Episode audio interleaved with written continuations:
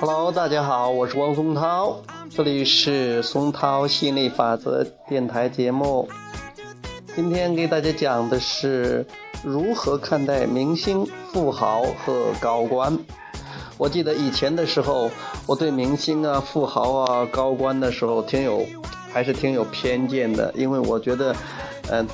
可能还是有点嫉妒吧，像明星啊什么，觉得自己做不了明星，那觉得那那没什么了不起的。富豪吧，觉得呀，他们那么有钱，自己没有，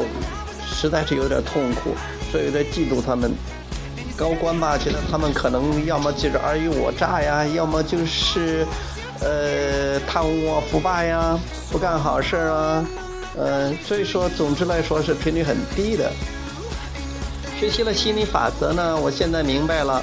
对名人、富豪和高官呢，你要么就是允许他们存在嘛，他们必然是个存在的。呃，你如果是不想成为明星、富豪和高官，嗯、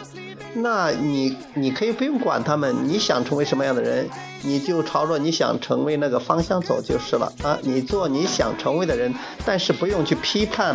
或者看不起，或者说是鄙视或者去反对这些你不想成为的人。不过现在明星嘛，我觉得无所谓；高官我也觉得无所谓，但富豪我还是很有兴趣的。嗯，我也发出了这样的渴望。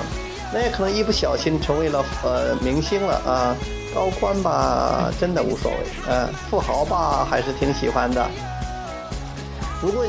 如果我想成为富豪，那如果我反对是富豪，或者说我看不起富豪，那我根本成不了富豪的，因为我发出的震动跟我想要成为富豪的震动是不一致的，是矛盾的啊。相抵触的肯定是不不行的哈，所以我现在要欣赏富豪。那我现在，即便是我想不想成为明星和高官，但我一样可以欣赏明星和高官，嗯，欣赏他们，呃，觉得是呃，这都是一个存在，就像不管是穷人富人。不管是黑人白人，不管是什么样的人，我们都去欣赏，这就是宇宙的多样性。欣赏宇宙，欣赏别人，欣赏自己，这样感觉很好。然后自己想要什么，去关注什么，因为本源总是欣赏自己，欣赏别人的，本源总是爱别人的，爱自己的，本源总是用感觉最好的想法去思考一切的。所以，如果我们想活出我们本来就想过的生活，那我们就要学会用本源的眼光，用本源的眼光去欣赏、去看待，这样感觉才棒啊！好，今天这个话题就讲到这儿，谢谢大家，拜拜。